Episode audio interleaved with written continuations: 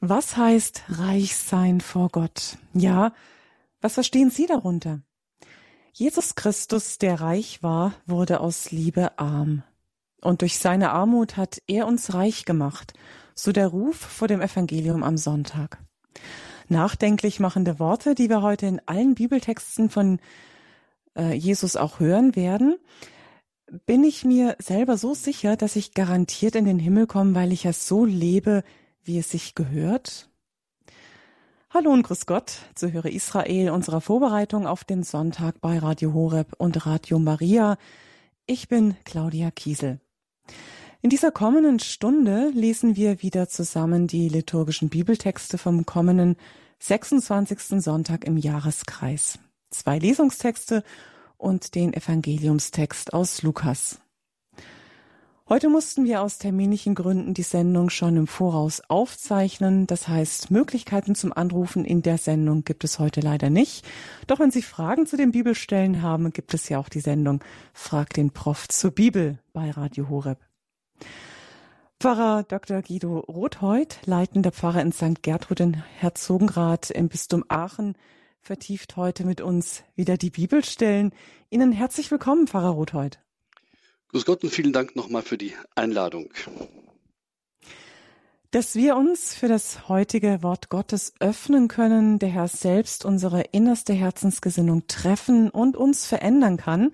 Darum wollen wir jetzt bitten und beten und dass das Wort Gottes jetzt mit seiner ganzen Kraft unter uns wirkt. Pfarrer Rothold, darf ich Sie bitten um ein Eingangsgebet. Allmächtiger, ewiger Gott, du bist das Wort, von dem wir leben. Du bist der Weg, auf dem wir gehen und du bist das Ziel, das uns bereitet ist. In deiner Gegenwart leben wir, bewegen wir uns und sind wir. Du eröffnest uns unseren Lebensweg hinein in deine Ewigkeit, aus der wir stammen und in, der wir, in die wir gehen. Wir bitten dich in dieser Stunde um Erkenntnis und Beförderung unseres Weges zu dir mit all dem, was wir tragen und mitnehmen, um es hineinzunehmen in deine Ewigkeit. Amen. Amen. Die erste Lesung, die wir am Sonntag hören werden, ist aus dem Buch Amos im sechsten Kapitel gleich zu Beginn. Weh den Sorglosen auf dem Zion und den Selbstsicheren auf dem Berg von Samaria. Ihr liegt auf Betten aus Elfenbein und faulenzt auf euren Polstern.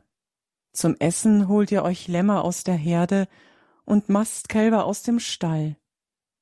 Ihr grölt zum Klang der Harfe. Ihr wollt Musikinstrumente erfinden wie David. Ihr trinkt den Wein aus Opferschalen, ihr salbt euch mit feinsten Ölen, aber über den Untergang Josefs sorgt ihr euch nicht. Darum müssen sie jetzt in die Verbannung, allen Verbannten voran. Das Fest der Faulenzer ist vorbei.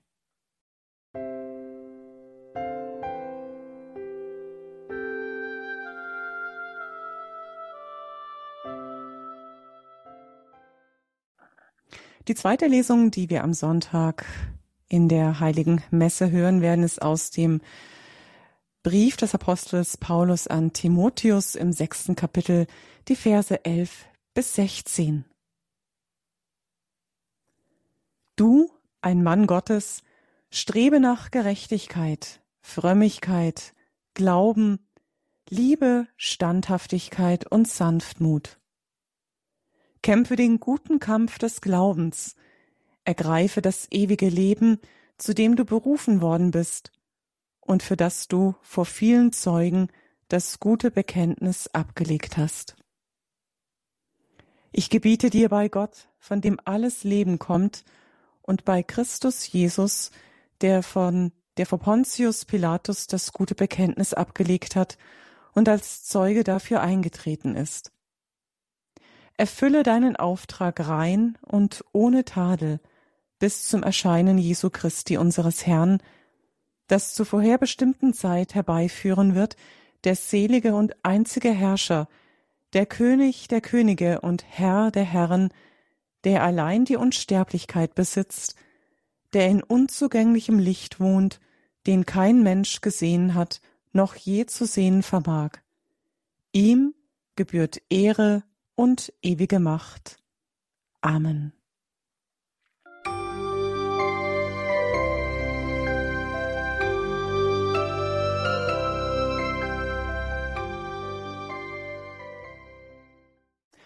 Wir hören jetzt das Sonntagsevangelium vom 26. Sonntag im Jahreskreis, entnommen aus dem 16. Kapitel in Lukas, die Verse 19 bis 31.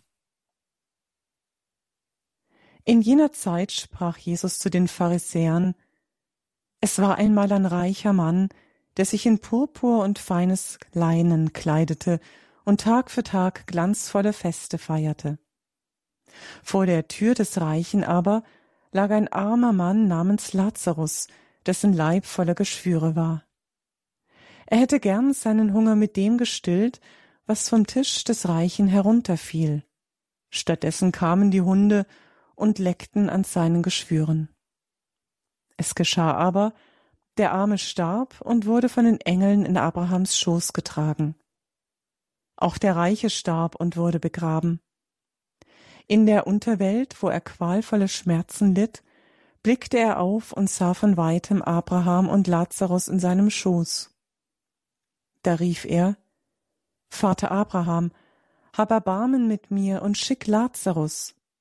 Er soll die Spitze seines Fingers ins Wasser tauchen und mir die Zunge kühlen, denn ich leide große Qual in diesem Feuer. Abraham erwiderte Mein Kind, Erinnere dich daran, dass du schon zu Lebzeiten deine Wohltaten erhalten hast, Lazarus dagegen nur Schlechtes. Jetzt wird er hier getröstet, du aber leidest große Qual. Außerdem ist zwischen uns und euch ein tiefer, unüberwindlicher Abgrund, so dass niemand von hier zu euch und von dort zu uns kommen kann, selbst wenn er wollte. Da sagte der Reiche, dann bitte ich dich, Vater, schick ihn in das Haus meines Vaters, denn ich habe noch fünf Brüder. Er soll sie warnen, damit nicht auch sie an diesen Ort der Qual kommen. Abraham aber sagte, Sie haben Mose und die Propheten, auf die sollen sie hören. Er erwiderte, Nein, Vater Abraham, aber wenn einer von den Toten zu ihnen kommt, werden sie umkehren. Darauf sagte Abraham zu ihm, Wenn sie auf Mose und die Propheten nicht hören, werden sie sich auch nicht überzeugen lassen, wenn einer von den Toten aufersteht. Soweit die Texte vom kommenden 26. Sonntag im Jahreskreis. Und wir hören jetzt die Gedanken, Auslegungen von unserem heutigen Sendungsgast, Pfarrer Dr. Guido Rothheut, bitte.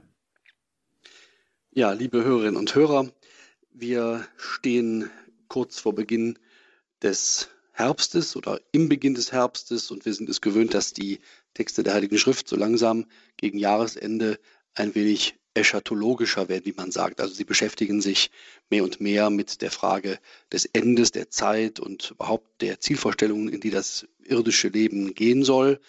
Und wir haben jetzt am 25. Sonntag im Jahreskreis so einen kleinen Aufschlag diesbezüglich schon vernommen. Da geht es ums ewige Leben, um das, was hier passiert und was von Bedeutung ist auch für die Ewigkeit.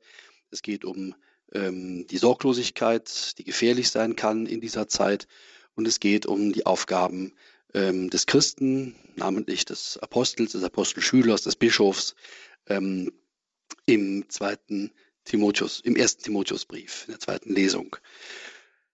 Es ist oft so, dass die alttestamentarische Lesung ja mit dem Evangelium in einer bestimmten sehr, sehr äh, auffälligen Weise korrespondiert. So hören wir ja im Evangelium vom armen Lazarus, der äh, von den Tafeln des reichen Prassers kaum etwas bekommt oder gar nichts bekommt, der also äh, auf der Schattenseite lebt und äh, sich mit ansehen muss, wie der reiche Mann also in Saus und Braus lebt. Am Ende ist es umgekehrt. Im Jenseits ist der äh, reiche Mann derjenige, der der Bettler wird und äh, seine Bittstellung an Lazarus, der in Abrahams Schoß sich befindet, richtet mit der Hoffnung, dass ein misslicher Zustand, nämlich der, die Unterwelt und das, was er dort an Qualen zu erleiden hat, dadurch gemindert würde, aber das gelingt ihm nicht.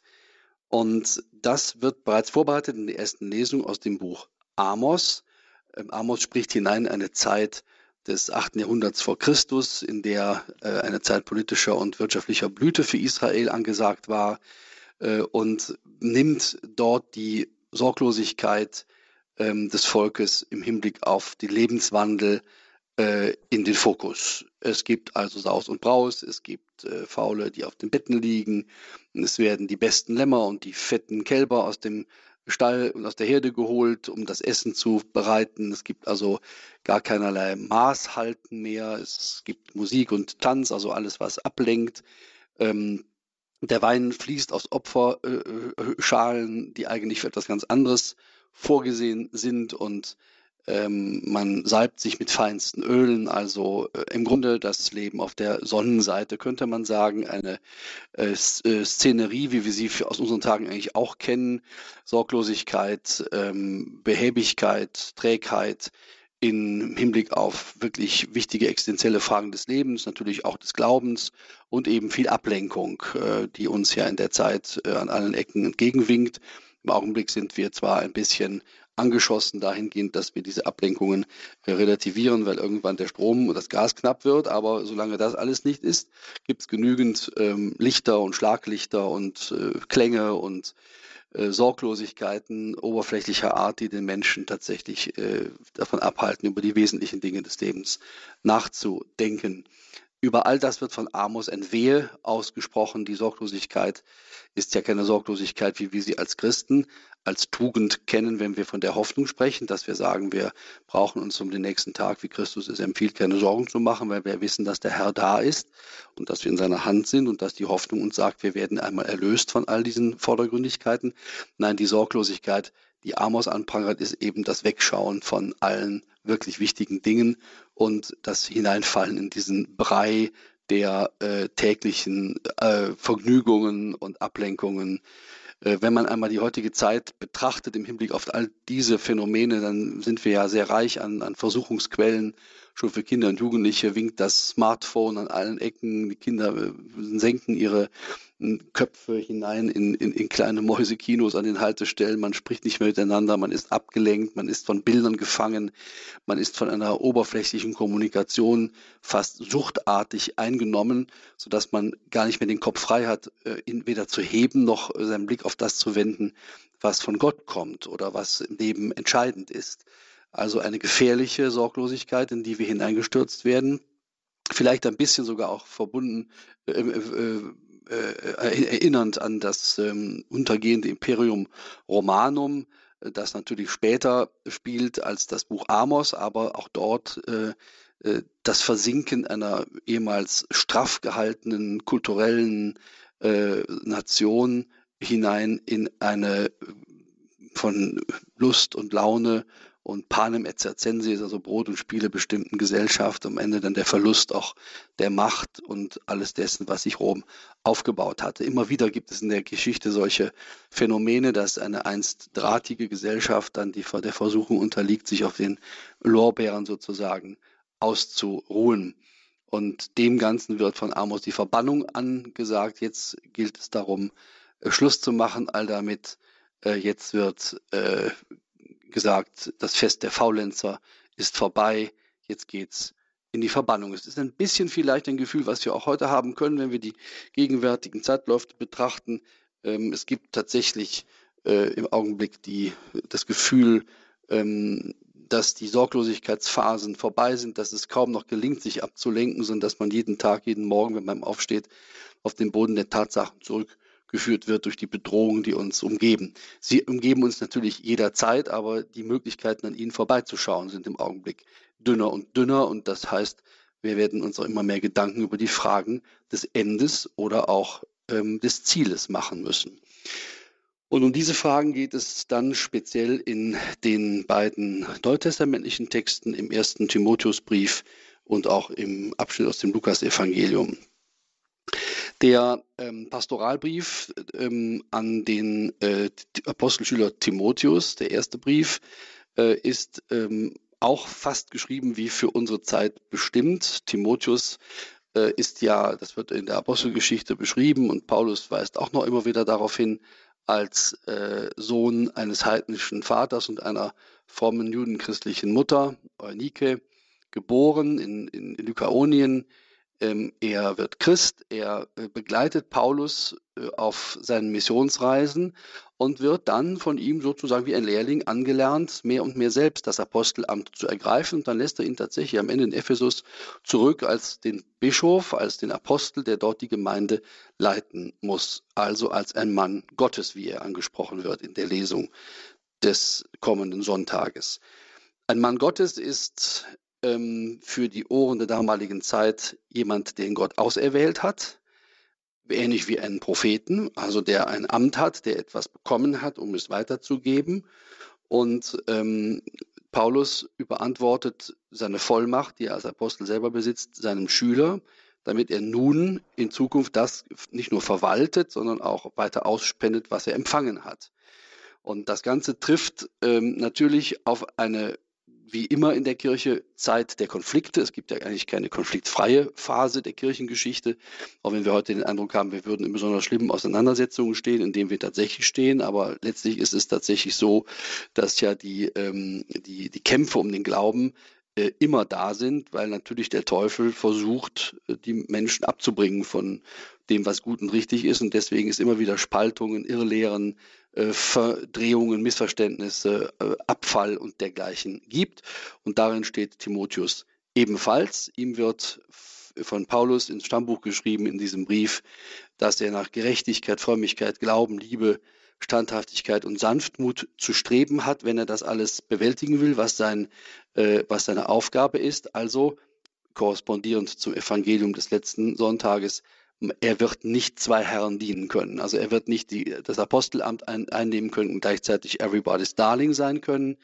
Er soll den guten Kampf des Glaubens kämpfen, sagt äh, Paulus, und das ewige Leben ergreifen. Und das ist ein interessantes Vorzeichen für sein apostolisches Amt, dass es ihm, dem Apostelschüler und dann jetzt dem Apostel, dem Bischof also, äh, um den Kampf des Glaubens zu gehen hat. Und das soll er tun, nicht zur ähm, Beförderung der Weltverhältnisse und zum Einrichten und Verbesserung der hiesigen ähm, Lebensumstände in erster Linie, sondern um das ewige Leben zu ergreifen, sagt Paulus, zu dem du berufen worden bist und für das du vor vielen Zeugen das gute Bekenntnis abgelegt hast.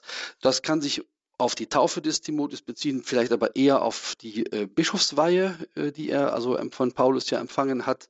Ähm, dieses Bekenntnis, das wir heute Professio Fidei nennen, das auch die Bischöfe bis zum heutigen Tag ablegen, standhaft zu sein, die Lehre zu verteidigen, sie zu äh, überliefern, das heißt also ungeschmälert weiterzugeben äh, und äh, in der Zeit, in der sie leben, fruchtbar zu machen. Also im besten Sinne äh, Tradition zu leben. Es wird der Begriff der Tradition heute immer ein bisschen ähm, missliebig betrachtet äh, und dahingehend korrigiert, dass man sagt, ja, Tradition ist ja nicht nur das Weitergeben äh, von Asche, sondern einer lebendigen Fackel. Das ist völlig unbestritten. Äh, es geht ja nicht darum, eine Konservendose weiterzugeben, sondern das, was man an Samen bekommen hat, einzupflanzen und die Früchte entsprechend weiterzutragen mit neuen Samen, die aber die gleiche Frucht zutage bringen. Also das ist ein lebendiger Traditionsfluss in der Kirche und da sagt äh, Paulus Timotheus, das ist es, zu dem du eben berufen bist und das du äh, zu tun hast.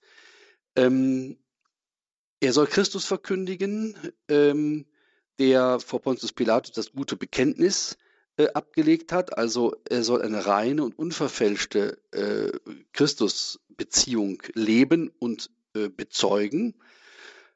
Und ähm, in dieser Hinsicht seinen Auftrag rein, wie Paulus sagt, und ohne Tadel ähm, ausführen bis zum Erscheinen Christi unseres Herrn. Damit ist eine ganz entscheidende Nuance angeschlagen. Der Apostel soll in seiner Verkündigung, wie gesagt, nicht als Maßgabe seines Erfolges oder der Qualität seiner Arbeit, wenn man so will, im Auge haben, was er alles hier und jetzt verbessert, sondern ob er mit dem, was er jetzt tut, Christus unter die Augen treten kann, wenn er wiederkommt. Das ist natürlich nicht ohne eine Weltzuwendung zu leisten, aber es ist in erster Linie immer daran zu messen, ob Christus ihn in der Wahrheit, in der Weitergabe ähm, des Glaubensgutes äh, antrifft oder eben mit anderen Dingen beschäftigt sieht.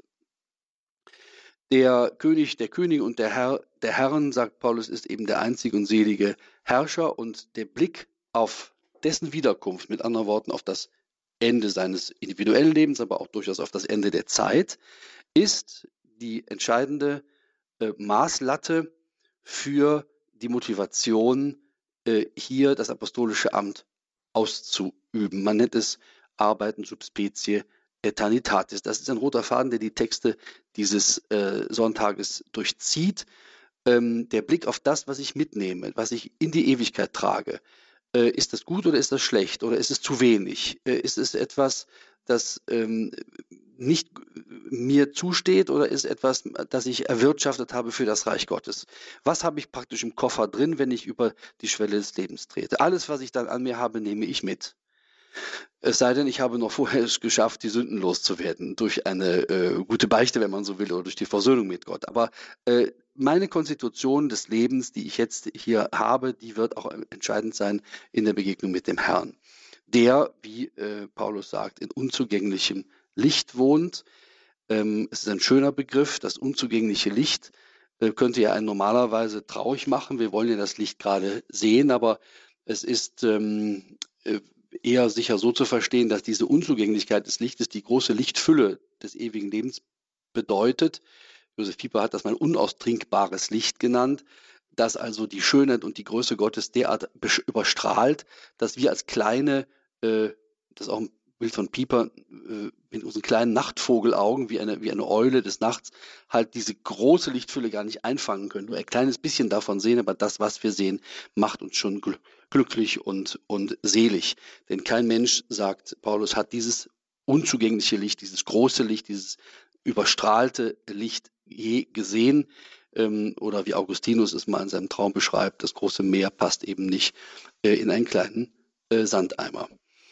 Ähm, Ihm, diesem Herrn der Herren, dem König der Könige, sagt Paulus zum Abschluss, gebührt Ehre und ewige Macht. Das heißt also, die Haltung das Leben des Menschen, in dem Falle des Apostels, bemisst sich aus äh, der Treue zur Überlieferung, zu dem, was an Wahrheit offenbart ist, dass er zu verkünden hat, sub specie eternitatis, also mit Blick auf die Vollendung des Lebens, seines Lebens und der, des Lebens der ihm anvertrauten. Und darin liegt die Verehrung und die Größe, der, der Größe Gottes in der Anbetung. Also noch einmal, dass die Berufung des Christen und natürlich besonders des Priesters und des Bischofs besteht darin, Gott die Ehre zu geben und nicht die Welt zu verbessern. Das hört sich jetzt erstmal komisch an, ähm, als ob es ein Gegensatz wäre. Es ist es insofern, äh, dann, wenn die Beschäftigung mit den Lebensverhältnissen, mit den Lebenswirklichkeiten, von denen wir heute so viel hören, oder anderen Dingen, die jetzt gerade die, die Gestaltung der Welt eben erfordern, so be betrachtet wird, als sei das wirklich das Endziel und die Maßgabe all dessen, wofür, wofür wir da sind. Viele nennen das ja dann am Ende Religion und sagen, ja, dass indem ich jetzt gut zu anderen bin, indem ich jetzt äh, gut wirtschafte, indem ich für gerechte Verhältnisse sorge und die Schöpfung bewahre etc., das Klima schütze, bin ich im Grunde Gott gemäß und damit ist der Deckel dann schon auf der Religion und auf der Frömmigkeit drauf. Das ist definitiv aus diesem Text des heiligen Paulus hier, aus dem ersten Timotheusbrief so nicht zu entnehmen, denn hier wird gesagt, ähm, dass die äh, Ewigkeit äh, in der Ehre besteht, äh, oder erreicht, die Ewigkeit erreicht wird durch die Ehre, die ich Gott anheimgebe. Und das kann durchaus auch dazu führen, dass man mit den irdischen Lebensverhältnissen über Kreuz liegt. Die Apostel sind ja in aller Regel und auch die Schüler für den Glauben gestorben und für die äh, apostolische Verkündigung. Das lag daran, dass sie die Lebenswirklichkeiten ihrer Zeit eben nicht in ihre Lehre integriert haben, sondern sie konfrontativ äh, versucht haben zu bekehren. Das ist ihnen dann äußerlich nicht gelungen, dann hat man sie getötet dafür, aber innerlich sind sie ihm natürlich schon nahegekommen durch das Blutzeugnis, was wiederum den Samen neuer Christen hervorgebracht hat und damit auch äh, überzeugende neue Wahrheitsanhänger. Dieser Blick in die Ewigkeit wird äh, in einer plastischen Geschichte des Reichen und des armen Lazarus noch einmal kontrastiert. Der ähm, Reiche äh, wird jetzt zunächst nicht dafür bestraft, dass er reich ist und der Arme wird auch nicht dafür belohnt, dass er arm ist.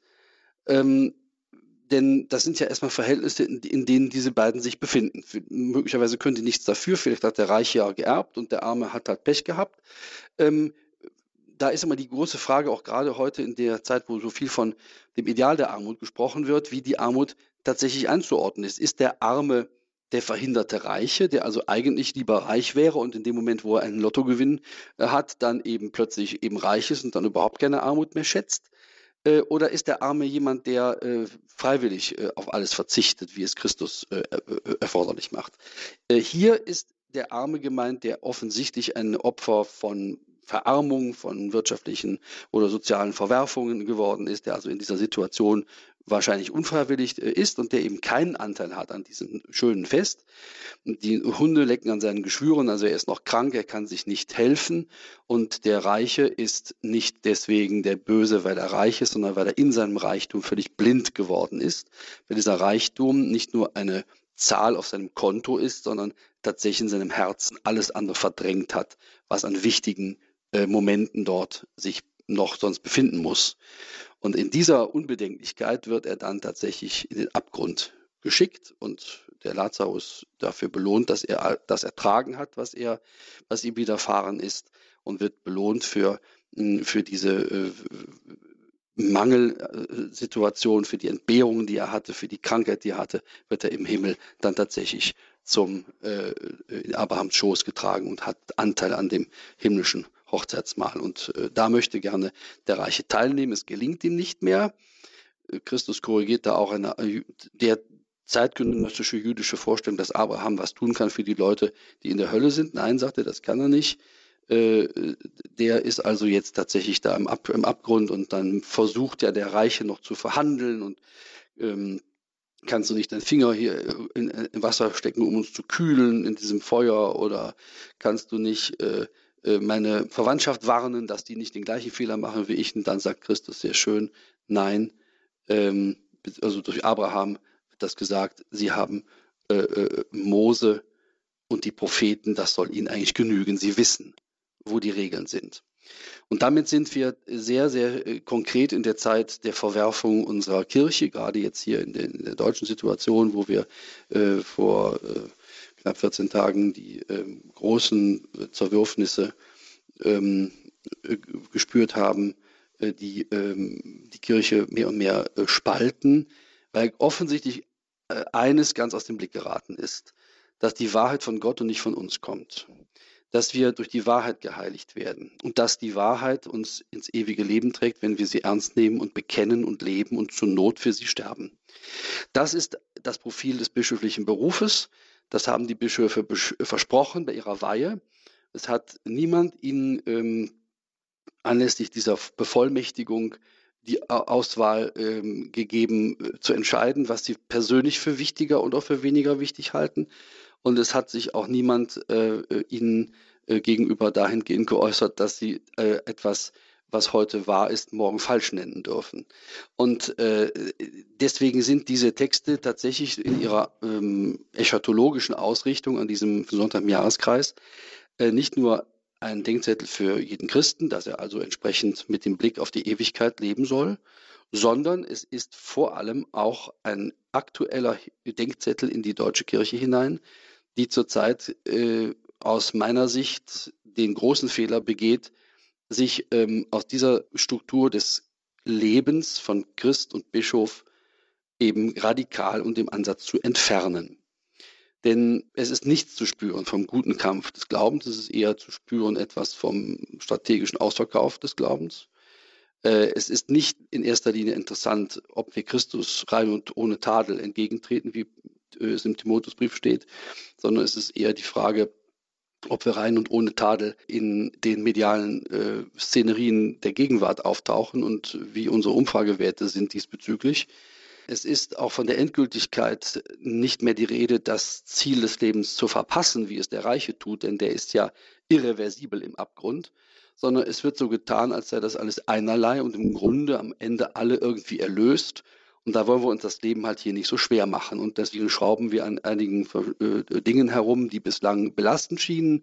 Stichwort Sexualmoral, Stichwort Treue gegenüber apostolischen Traditionen wie der Weihe äh, von äh, Männern allein zum Priester und all diese Dinge, die also äh, tatsächlich in der Lehre festgeschrieben sind und auch von Päpsten immer wieder betont als unveränderlich dargestellt worden sind. Das versucht man eben zu ändern, weil man sagt, die Zeit drückt uns halt, es ist der Zeitgeist ist mächtig und wir wollen also nicht zu sehr uns mit ihm anlegen, denn wir haben ja schließlich einen Auftrag und das ist aus meiner Sicht das missverständliche Apostelamt, den Auftrag, diese Welt ähm, hübscher zu machen und angenehmer und da irgendwie eine Rolle zu spielen. Und deswegen brauchen wir diese Ecken und Kanten nicht mehr. Wir nennen das dann menschenfeindlich, was früher äh, göttlich hieß, und äh, sind dann sehr schnell ähm, bei dem, was wir erlebt haben, nämlich bei der Veränderung des Glaubensgutes.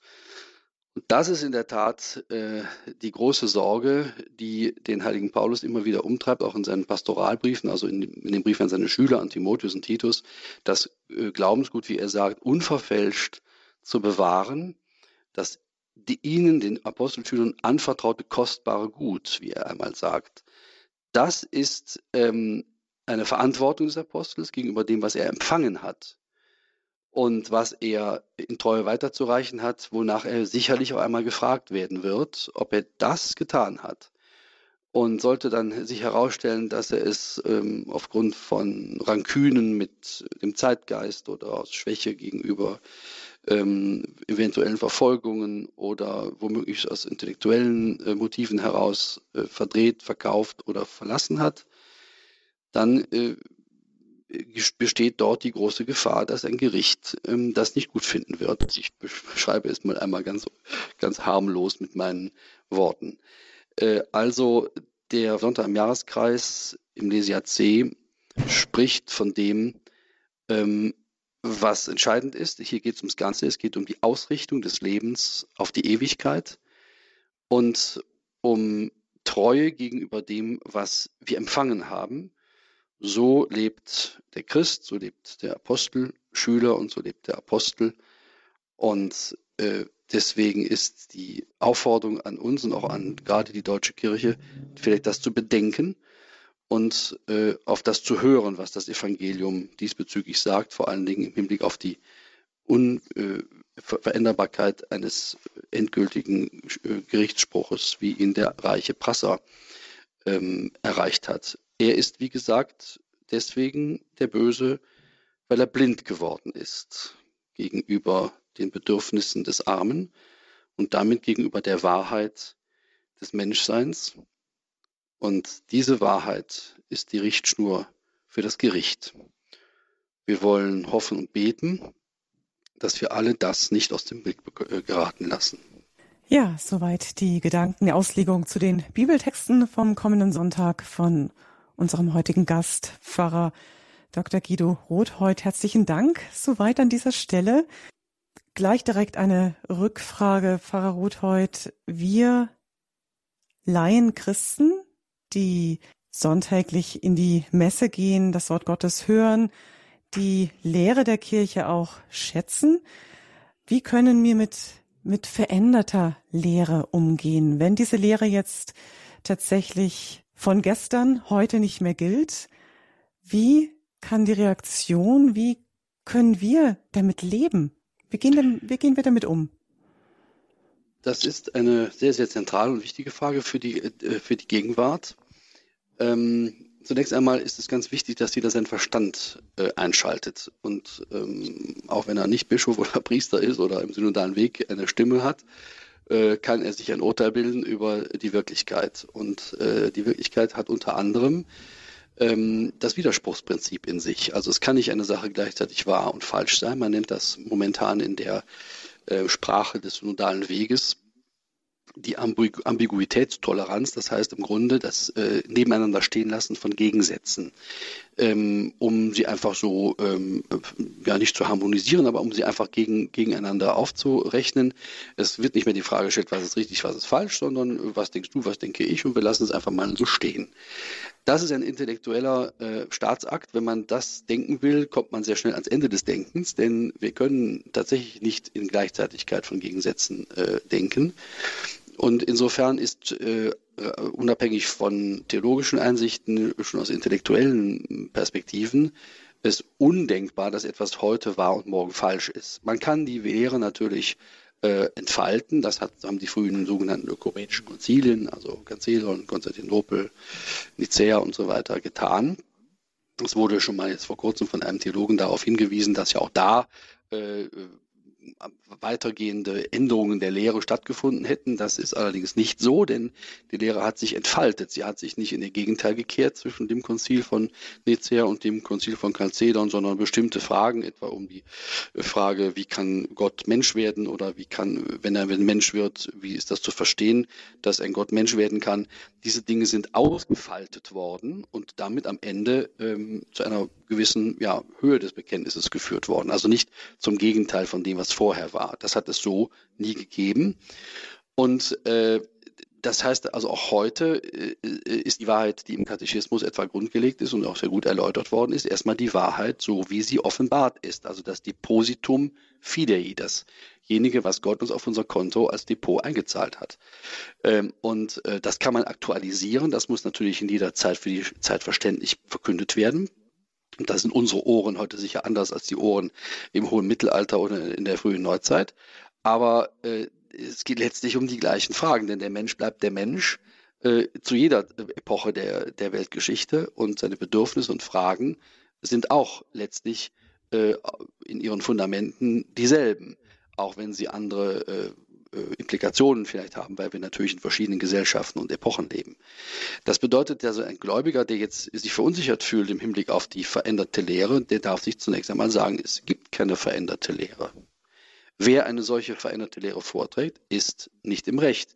Es gibt genügend Stellen, äh, die uns in der Heiligen Schrift sagen, ähm, es gibt kein verändertes neues Evangelium, auch wenn ein Engel vom Himmel käme und würde euch was anderes sagen, äh, sagt Paulus, das ist eben dann falsch. Es ist äh, die äh, Offenbarung, die, äh, die Christus der Kirche geschenkt hat, verbrieft.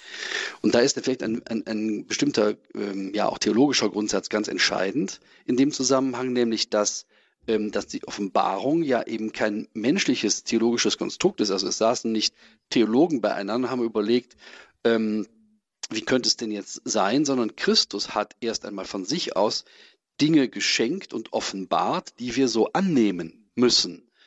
Äh, und wenn äh, wir dem gegenüber treu sein wollen, dann dürfen wir daran nichts ändern.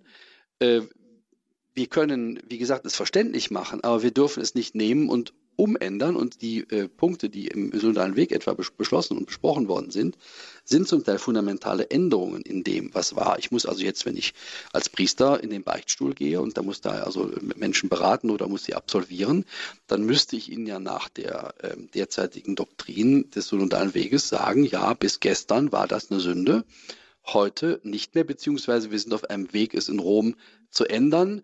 Äh, vielleicht gilt für dich noch die Sünde, aber in zehn Jahren vielleicht dann nicht mehr. So, das ist ein, äh, ein, ein intellektuelles äh, Chaos, wenn man das nur zu Ende denken wollte, das ja auch niemandem hilft. Und ähm, das heißt, ich plädiere bei den Gläubigen um Treue gegenüber der Verkündigung, der rechten Verkündigung. Natürlich dispensiert das nicht davon, sich selber mit den Dingen zu beschäftigen. Wir können heute nicht mehr fraglos in eine Kirche gehen und glauben, wir kriegen dort die Wahrheit verkündet. Es ist nicht mehr so, dass eine katholische Kirche wie eine Filiale von Aldi oder Rewe dasselbe verkauft und ich bedenkenlos das einkaufen kann, sondern ich muss es ständig prüfen. Ich muss es äh, prüfen und zwar dafür gibt es Mittel am Katechismus der Kirche. Und äh, da ist natürlich die Situation im Augenblick sehr, sehr bedenklich, weil normalerweise sind die Bischöfe die Leuchttürme, die, an denen man sich orientieren kann.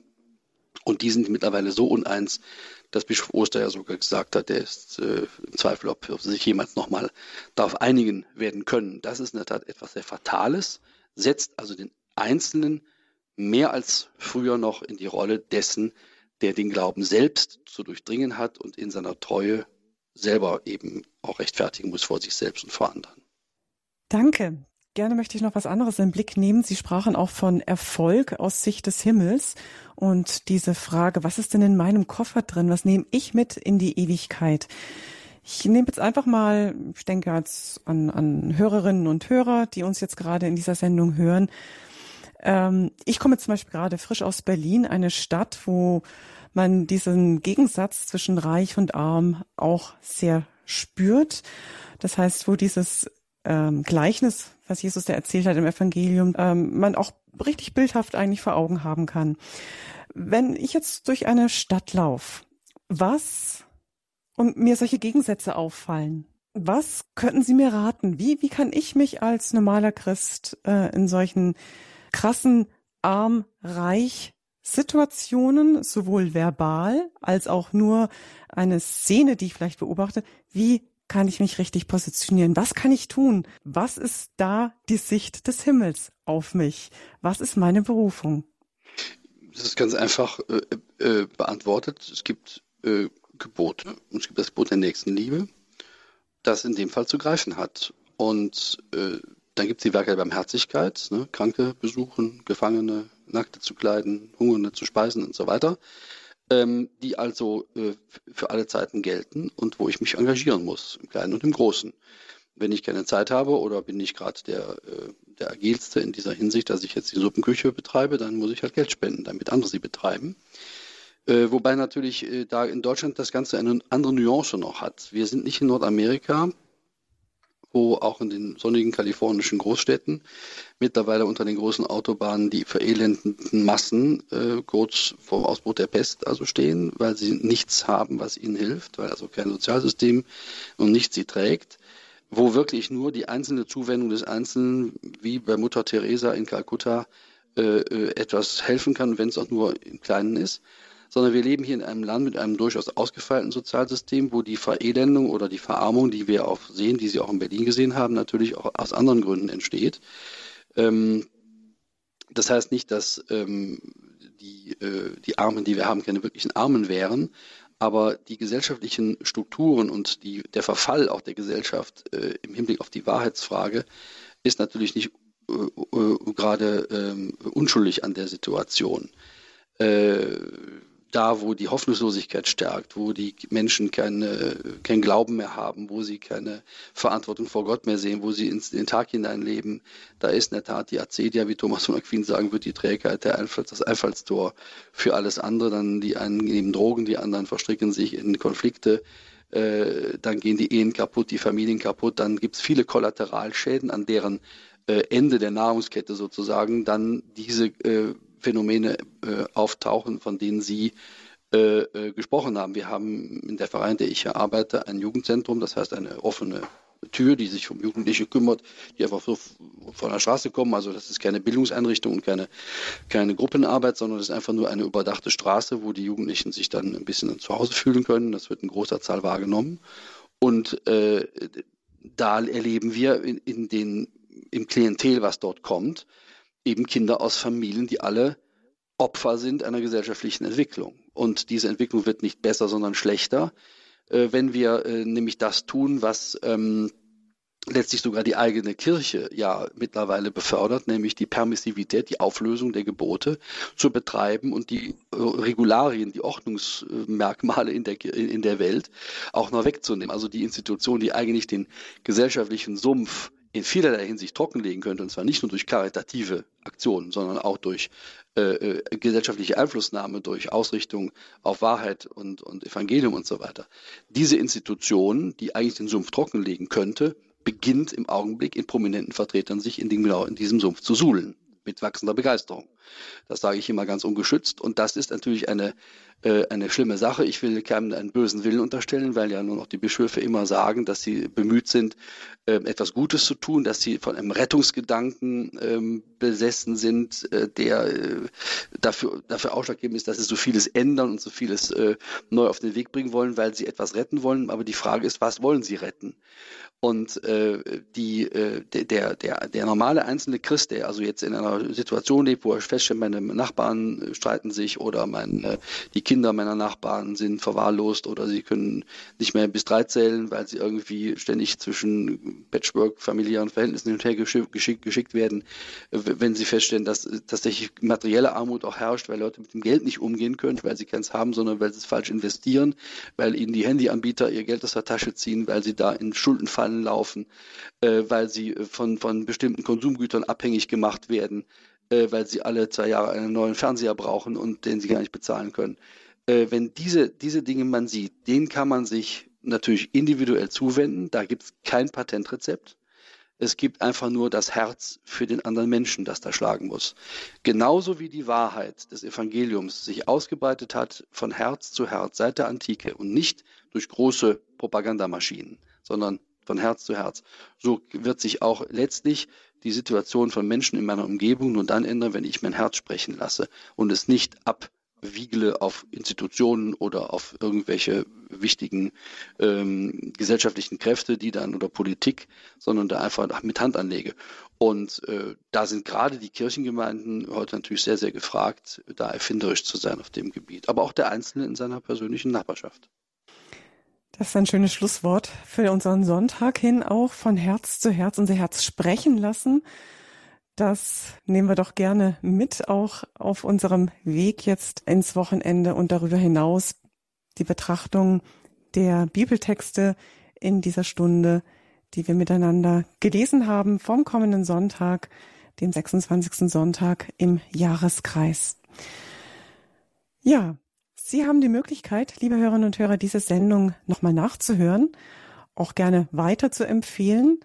Gehen Sie gerne auf unsere Internetseite www.horeb.org im Podcast-Bereich in unserer Mediathek finden Sie in der Rubrik Höre Israel diese Sendung unter diesem heutigen Datum noch einmal zum Nachhören und herunterladen und wie gesagt auch an andere zum Weiterempfehlen.